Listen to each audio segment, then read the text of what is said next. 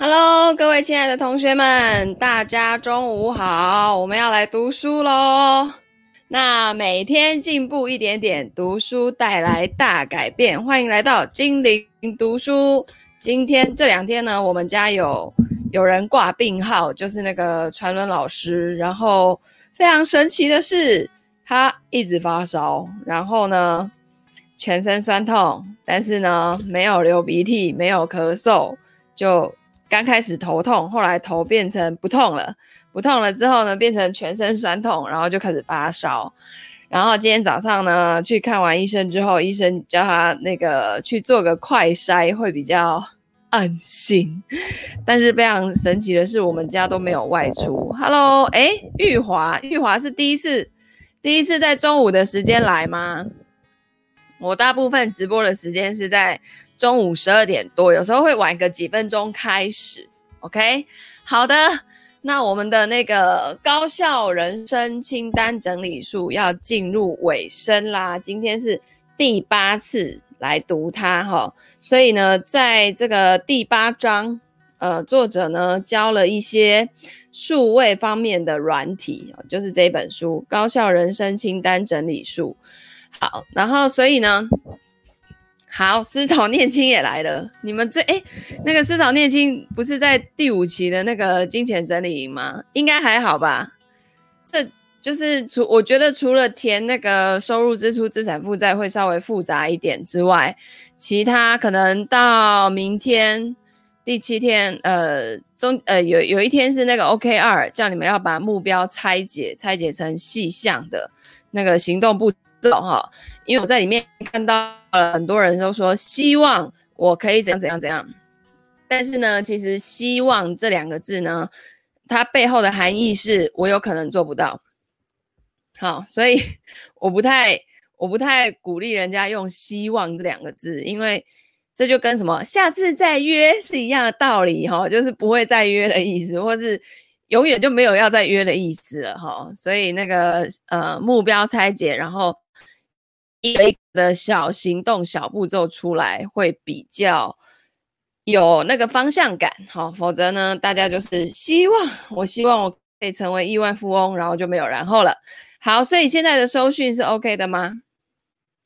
现在的收讯是 OK 的吗？帮我看一下，那个、那个、那个，因为我看现在那个这个软体它显示的讯号的格格数非常的低。嗯，直播，对，我的直播是随便随机的，只有那个精灵精灵读书会的这个私密社团会，呃，一本书的所有内容，就是每一集都会播在里面。但是其他的社团，因为我有很多很多很多个社团，过去我开过很多的那个挑战营嘛，所以呢，就是。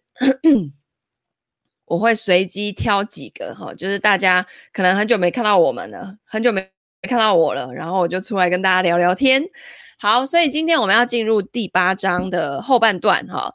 第他介绍的第一个那个呃好用的数位软体叫做 Evernote，那第二个呢是。呃，Clear to Dos 叫清除事项哈，它是一个任务提醒跟待办清单。那清除事项是目前市面上设计最精美的一款 App。这个 App 呢，不但聪明，而且容易操作，会让你想要多丢一些待办事项到清单里面。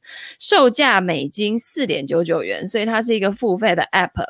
好，以下是 Clear 的这个优点跟缺点。优点就是设计精美，第二个操作起来既简单又有趣，然后用滑的就可以删除内容或者是标示为已完成，可以用拖曳的方式调整任务顺序等等，然后音效很可爱。第四个待办清单整理起来很容易。第五个用颜色标示先后顺序。第六个各种清单都适用，例如想要尝试的新餐厅、想看的书、某一天要进行的任务等等。那缺点呢，是一次只可以看十笔内容，再来是在选单之间来回的时候容易混淆。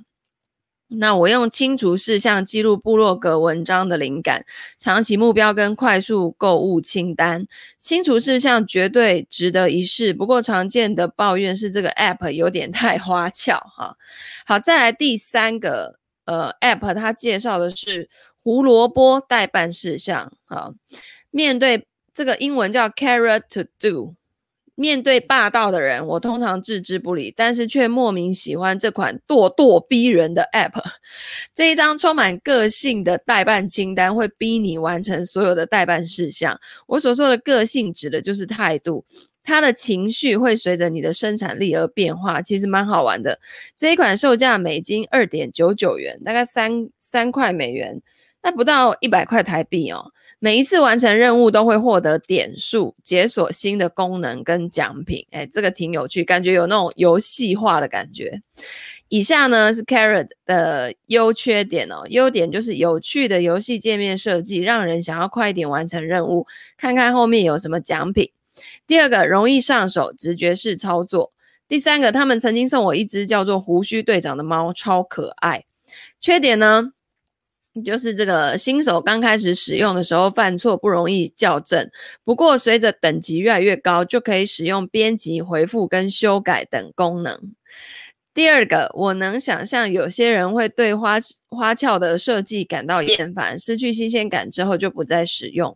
但是呢，作者说他觉得对许多人来说，这是能完成更多待办事项的有趣工具，值得一试。好，第三个叫奇妙清单 （Wonder List App），这个蛮多人介绍的哈、哦。这款免费的 App 很适合用来安排待办事项跟各种清单。快速跑一趟超市或者药妆店的时候，我会打开这个 App。踏进超市或者药妆店，很容易被各种商品吸引注意力。那这个 App 可以使你保持专注。简短的清单我都放在奇妙清单里面。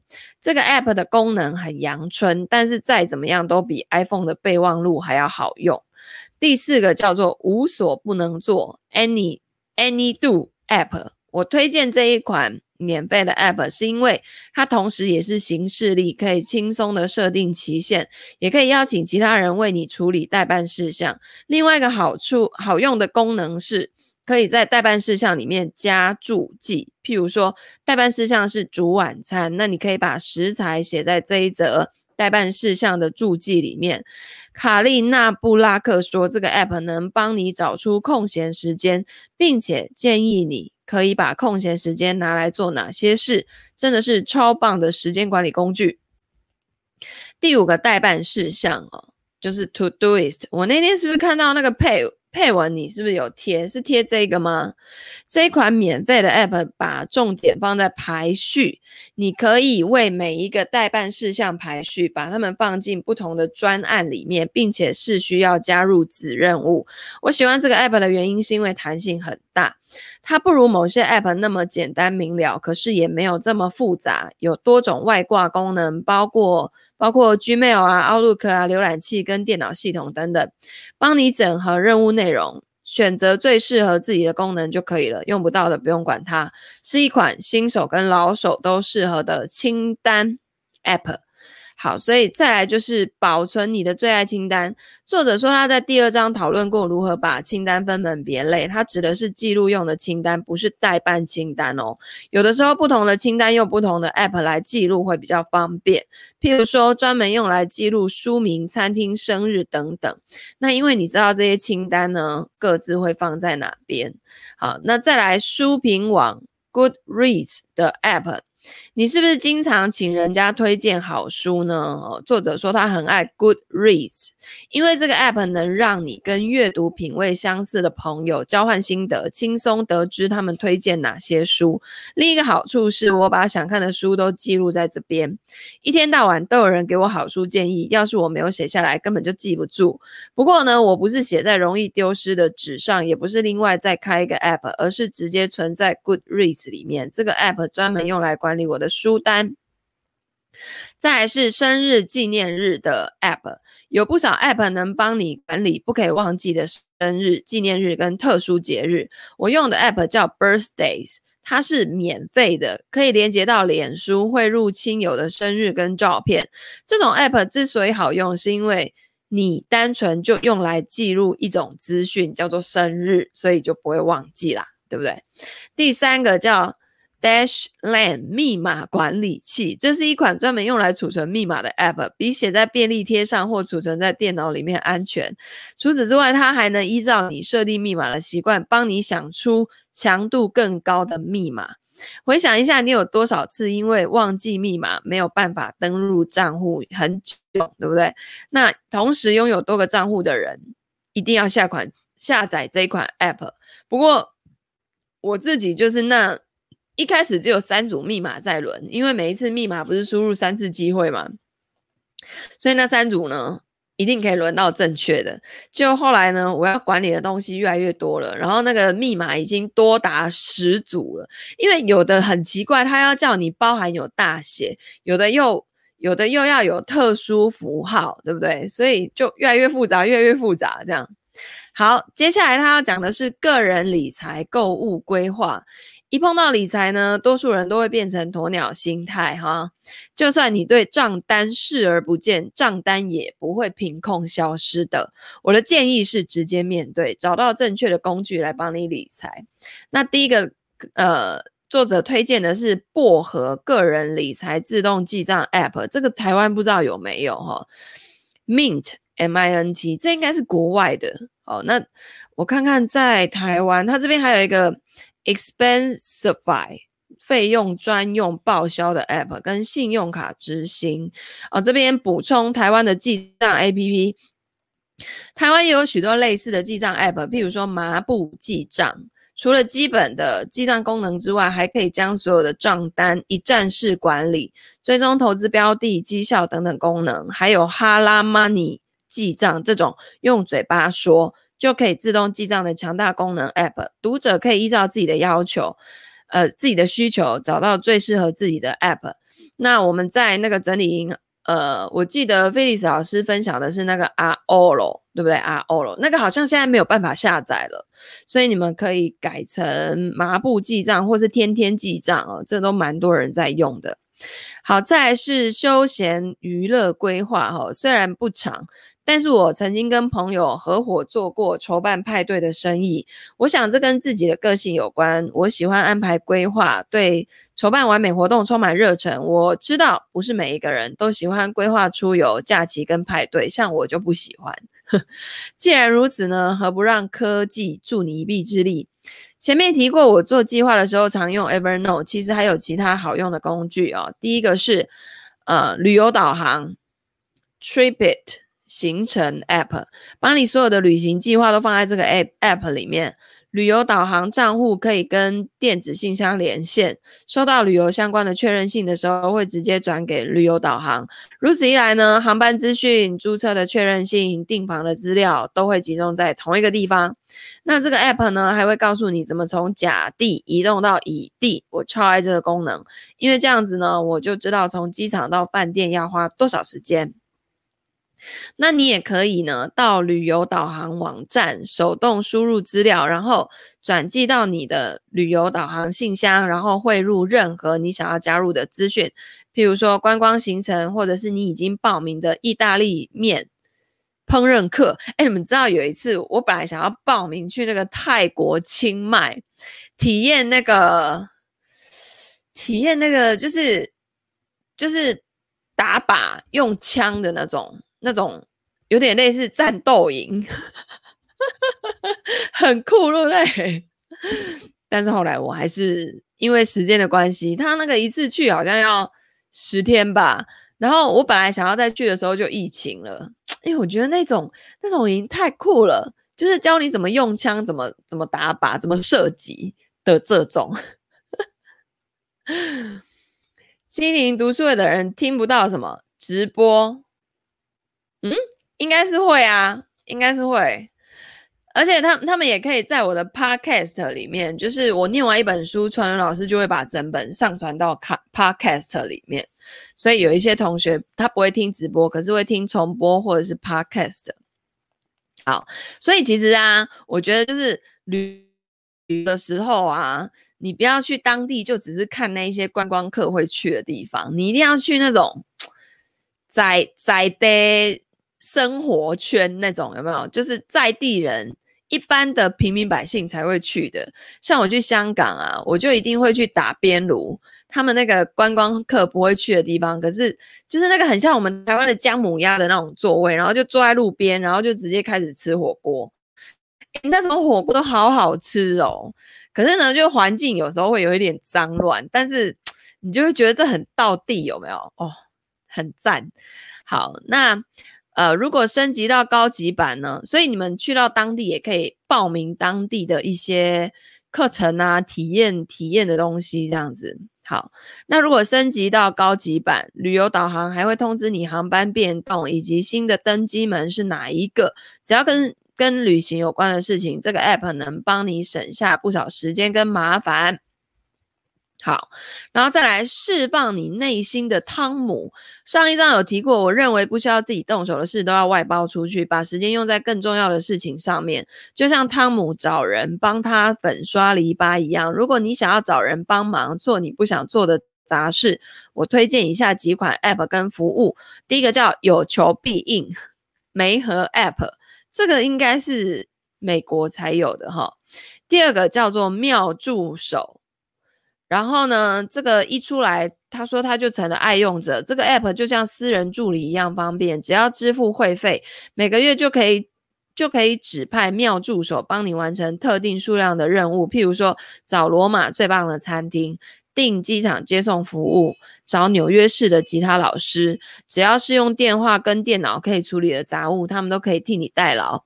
虽然他们不提供跑腿服务，譬如说去洗衣店拿衣服，但是他们能帮你找到优质的跑腿服务。第三个是工作兔，这也是我爱用的服务之一，有 App 版也有网页版，可以帮你联络附近可以帮你跑腿的工作兔。诶，这个就有点像我们现在的 Uber Uber E 啊，帮你买。我看那个我去全联，他们都有一区哦。就是专门给那个 Uber E 来取货的，然后他们那边那一区生意很好诶，一直叮咚叮咚叮咚，然后叮咚的时候就是那个订单又进来了，然后那个全联的店员就去把它装好，然后过不久就会有 Uber E 的人来拿走，哇，我觉得这 真的是蛮酷的。好，那国外这个工作兔就是可以帮你干嘛？买日用品。哦，然后呢，送生日礼物给你妈，甚至到你家帮你组装家具也可以。好，反正你丢出任务之后，附近的工作兔就会出价竞标哦。那你可以呃用过往客户的评价来选择工作兔，诶，这蛮酷的。嗯，过工作兔帮我记录电话访谈，编制部落格的就。旧闻目录，哎，送礼物，哎，这这是真是不错。像我现在在网络上的那个文章啊、课程啊、影片啊，其实真的超级多。因为我已经从二零一七年做到现在。哎，说到这个啊，今天九月六号，对不对？然后我今天早上在那个我的银行的 App 里面跳出一则讯息，他居然祝我生日快乐。然后我心里就在想说。我又不是九月生日，我们家也没有人九月生日啊。结果我突然想到，是我的公司，我的公司是在今天登立设计设设立完成的，而且已经是好像是五年前了，二零一六年九月一六一七一八一九二零二一，对，满五年了。Oh my god，好感动，我又要再开第二间了。好。再来第四个叫 Asana，我跟你讲，我就是因为读了这本书，所以我就一开始我对于这种专案管理系统，我就觉得好复杂，因为我曾经尝试想要用过，可是真的太复杂。结果呢，我就想说，哎，这个 Asana 看他这样讲好像还不错，我就去用。结果他居然有中文版，超赞的。然后我就开始那个跟我的团队一起在。把所有财务规划的流程拆解，然后咨询的流程拆解，然后每一个客户现在到哪一站了，都把它就是弄上去，然后谁的客户专属于谁，我就把任务指派给谁，诶，挺好用的，其实。好，好，他说我是为了跟实习生一起管理部落格才开始用 Asana，有网页版也有行动版。设计者是脸书的员工，当初是为了提高公司的生产力才设计了这一款程式。我们觉得好用，因为它减少了写 email 的频率，而且有了它呀，忙得团团转的我们再也不会忘记任何事情了。你可以跟同一支团队同时进行多项专案，并且在每一个专案底下创造特。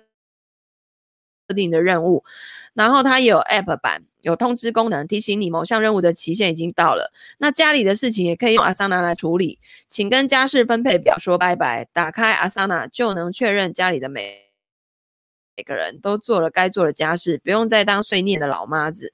团队成员少于十五人的服务完全免费，是不是很好？对不对？好，再来，亲。共享单要让一大家子知道彼此的行程并互相配合，本身就是挑战。各种预约活动、课程、孩子的运动练习跟比赛、舞蹈课程等等，这些事情让你忙得团团转，而且很难集中管理。所以第一个呢，他推荐 Asana。之前提过，Asana 不单单只能处理公事，也可以处处理全家人的行事历。你可以跟好几个人分享行事历，譬如说你的另外一半呢、你的保姆啊，或是帮你遛狗的人。不管是跟读书会的朋友聚会，还是安排孩子的足球活动，这些资讯都能储存并分享出去。如果你已经被资本形式力淹没，或是想要丢掉家里的白板，Asana 是你规划生活的好伙伴。好，然后这就是居然有一个东西叫做安逸家庭规划师 （Cozy Family Organizer）。Cozy 呢，可以一次安排一家老小的生活所需，家人可以共享代办清单，或是共享需要在不同店家采买的物品。它也会跟你的行事历同步更新，让你知道家里每个人的日常行程。每个家庭成员都有一个专属的颜色标示，还有日日志功能。你可以跟小圈圈的成员在日志里想法。日志呢，也可以用 email 或月报分享给非。安逸功能也不错，用这方式让家人知道彼此的近况，很温馨。所以我就在想说，这种东西它是更私人化的哈，它跟那个 Facebook 不一样，对不对哈？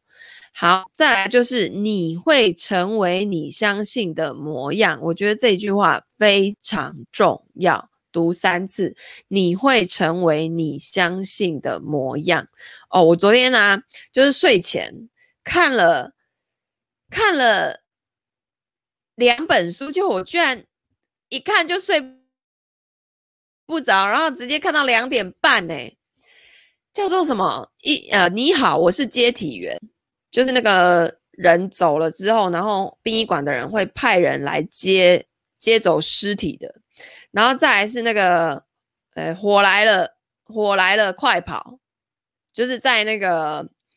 在那个叫什么火葬场，然后那个就是你们如果有有历经过那个亲人是火葬的话，通常那个那个棺木推进去，那个要开始烧了，大家就会在旁边喊说啊谁谁谁啊会来啊，我跟照哦之类的，有没有？哇，那里面真的是写了超级多那种人生故事，然后但是我发现呐、不会很沉重，它不会很沉重，它会让你去反思很多东西，而且超好笑。我跟你讲，有的真的就是。你呢，看一看就会爆笑出来的那一种哦，真的超好笑的。然后呢，有的是看一看你，你会发现你眼眶也湿湿的这样子，就是那个人的文笔真的太猛了，太太好看了。他叫做大师兄，然后他就是一个在殡仪馆工作的宅男。然后呢，嗯，他后来被调去火葬场，然后就有很多很多很多很。很不错的人生故事。我为什么讲说你会成为你相信的模样啊？的这个这句话，是因为他故事里面就有一个呃案例，是他的家族就有那种那种自杀的基因跟习惯，然后他们就是给自己洗脑，说我们我们家族的人就是有这样的命运，所以你看他是不是就相信他会变成那个样子？所以导致呢，他们家的从公公婆婆那边，然后到他先生、他的小孩，就全部都是这种会自杀的体质诶。所以我觉得啊，就是这种你的信念啊，真的太重要了。所以，呃，你你你在使用文字的时候，要非常小心自己的自己的，你就算没有讲出来，你在内心里面的那些 OS，然后你平常自己，其实我们。人呐、也也是一种怎么讲，没有外显的神经病诶、就是你有时候会在路边看到，哎，有人怎么一直在讲话，然后旁边明明就没有人，他一直，对不对？不是戴个无线耳机的哦，是真的，就是你看得出来他是 Talk 啊那有问题的那种人。然后，但是我心里就在想说，他们只是把他们心里面想的，然后一直讲出来而已。可是其实一般人，他们自己在心里面常常也在内心很多 OS 有没有？只是没有念出来啊，只是没有讲出来啊。所以其实我们都是什么隐性的神经病。但是呢，我要讲的是。你的那些念头，你要非常非常的小心，你的文字要非常非常的注意哦。你只要有那种负面的啊，或是那种限制性的信念，你就 delete delete delete 掉，好吗？哦，所以你会成为你相信的模样。我热爱人生愿望清单愿景版，而且时时心怀感恩。正因如此，我相信正面的力量必须先在脑。成型，才可以在实体世界当中发挥作用。是的，数位工具呢，也能使人生更加积极向上。好，第一个叫做我的人生清单网站，My Life List. 打 O R G 这个网站可以让你轻松分享自己的梦想跟目标。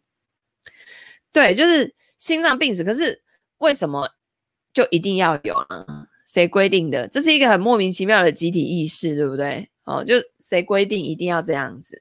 好，好，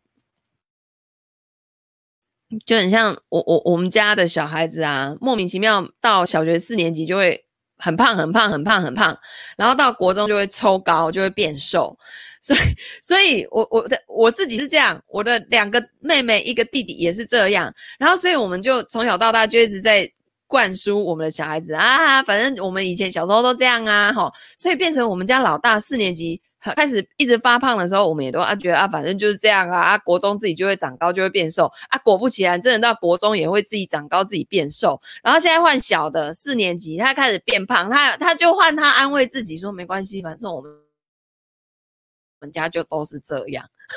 你知道这有多可怕吗？根深蒂固诶，有谁规定要这样？像我老公家，他们家就没有这样啊，对不对？好，所以我觉得你就会。成为你相信的那个模样，OK？好，然后呢，他说这个我的人生清单网站啊，就是你可以把愿望写下来，然后回答几个问题，就可以帮助你迈向目标。这个线上社群会把你的目标分享给志同道合的人，那已经已经达成目标的人会聊的心的，尚未达成的人可以互相鼓励哦。假如假如说你想要去印度啊。学瑜伽，那透过这个网站呢，你可以认识其他也想要去印度学瑜伽的人，很棒，对不对？这是一个激励自己努力达成目标的网站，我觉得很赞。然后再来第二个叫做梦想成真网站哦，dreamitalive.com。要是你用厚纸板做过愿景板，肯定知道这是需要大量剪剪贴贴的工作。虚拟的数位愿景板就没那么麻烦。这个网站呢，有数百张图片可以激发灵感。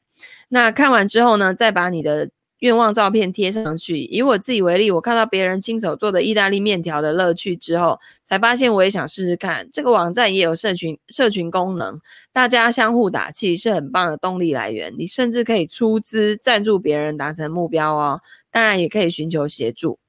第三个叫 Pinterest，这个之前里面就都是一些很漂亮的图案。然后作者就说呢，这个网站啊，我逛再久也不累。如果你还没有上过，我建议你试试看。输入你有兴趣的任何关键字，譬如说去中国旅游，马上就会被灵感的图片团团包围。你可以在这里制作愿景板，而且实时回来参考。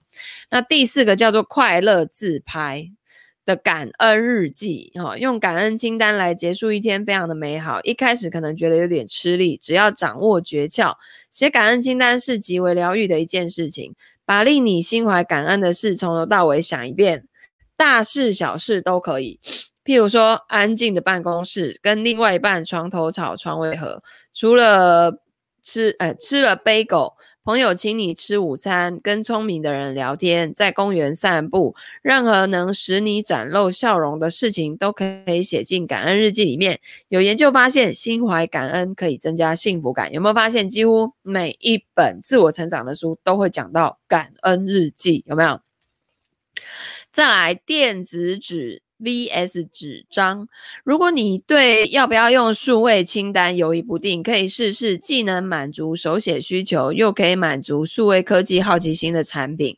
第一个叫 LiveScribe 数位笔，这家公司制作多种内建摄影机的数位笔，你可以跟平常一样用手写的笔记跟清单，但是手写的内容也将留下数位记录。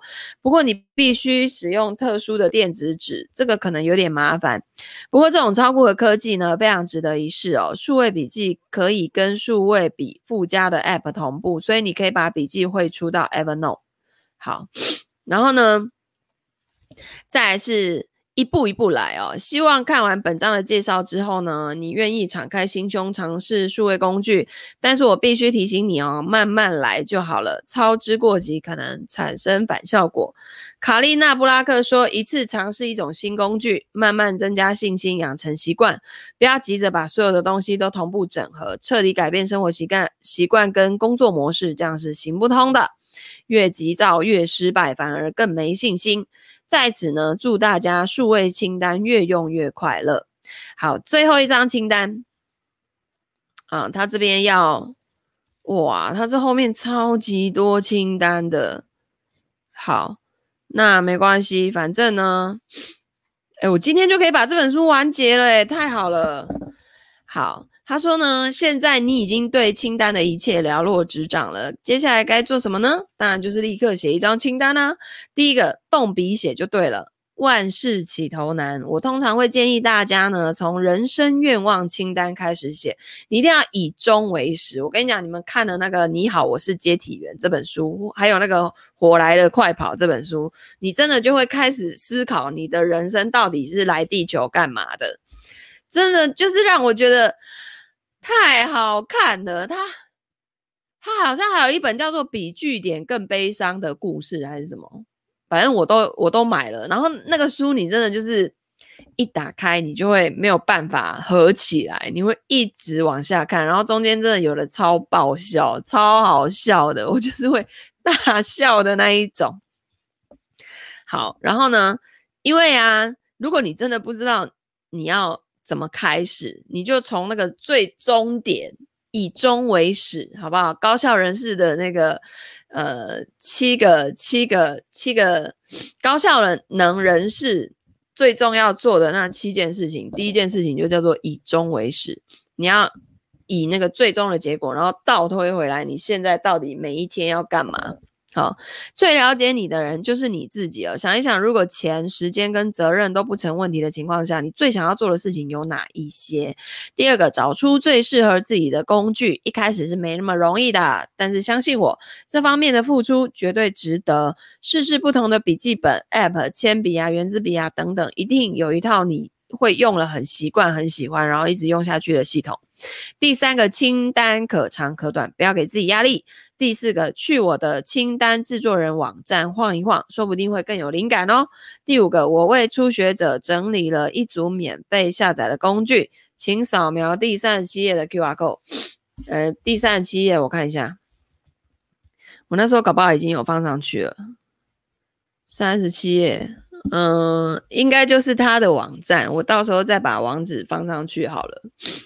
感情清单，那你就是把你要的那个对象的条件啊，一个一个列出来，越清楚越好。譬如说一百八十公分，然后他的工作是什么，薪水是什么，他的个性是什么，他的特质是什么，然后他会有什么优点，他可以给人家带来什么样的，呃，就是他可以，他可以为他身边的人每一个人付出怎样的特质。然后反正就是你想要的那个样子，越明确越好越好。像他住哪里什么，像我有朋友就是立志要嫁给阿东啊，而且要中南美洲的，所以他果不其然就真的去巴西交了一个男朋友。Oh my god，就是他清单里面写的那个样子，好不好？所以呢，心想会事成，你下的订单越清楚越明确，宇宙就会送来给你。而且你就想嘛，你就就很像去一家店。然后呢，你就随便跟厨师说啊，给我来一盘炒面。结果呢，他给你放了很多你不喜欢的料，还给你加了很辣。那、你就会说，呃啊，我要的不是这种啊，他就会说啊，你就只说一盘炒面，你又没有说什么口味，你也没说什么东西不要加，什么东西一定要加，对不对？你你这指令又不明确，我当然就随便啦，有有就对，我的我定义的炒面跟你定义的不一样嘛，对不对？好，所以呢，要指令要下明确。好，然后最后面呢，他就给了很多清单的范例哦，所以这个我觉得。嗯，可能我们自己去编我们自己的会比较合适。然后包括他有旅行必备用品啊，然后六个免费使人开心的方法呀，齁，连这个都有清单哦。第一个叫做微笑，第二个叫做收下传单哦，就路边有人在发传单的话呢，你也给他收下来。第三个叫寄信寄卡片，而且是要实体的哦，因为现在很少人会这么做了。第四个聆听啊、哦，有的时候呢，呃，我们只是希望有人能够听自己说说话哦。有时候你你会不会发现，你特别爱找某些人聊天，是因为他们就是会很认真的听你说话，然后给你一堆意见，然后你整个跟他自己聊完，你就觉得你自己被疗愈了。其实呢，你自己在讲有没有哈？好，第五个叫道谢，就是要发自内心的说谢谢，然后。表扬该获得表扬的人，因为大家都喜欢化鼓励为动力嘛，对不对？就像我们这个财务建筑师团队呢，最近有几个成员，然后他们进步就进步神神速啊，就是那个咨询的那个精准度啊，然后我就每天在群里面鼓励他们，然后他们就越做越好。好，好，第六个就是分享，把你最爱的书借出去，分享你喜欢的饼干食谱，然后呢，这个。总之呢，就是散播欢乐，散播爱哦。先从分享自己喜欢的东西开始，好，然后后面呢，你看他连致谢都有名单哦，有亲友名单，就是他写了这本书要跟谁说谢谢，他还有亲友名单、恩师名单、密友闺蜜名单，然后脑力激荡写作伙伴名单，然后什么哇，各种名单。好，总之呢，最后呢就结束啦，嗯，所以呢这本书。太棒了，我们呢一定要好好的把它用起来。那至于明天开始要读什么书呢？我再来看一下最近我想读什么书。OK，好的，那我们今天的读书呢就到这边结束啦。非常开心，我们把这本书给读完了。那你如果呢对于清单呢写清单是很有热情的。你可以再多回去听听每一个章节哦，然后把数位的工具用起来。OK，好的。如果你喜欢听我读书，欢迎按赞、分享、转发给你身边所有的亲朋好友，让他们一起来读书哦。那我们就明天见，拜拜。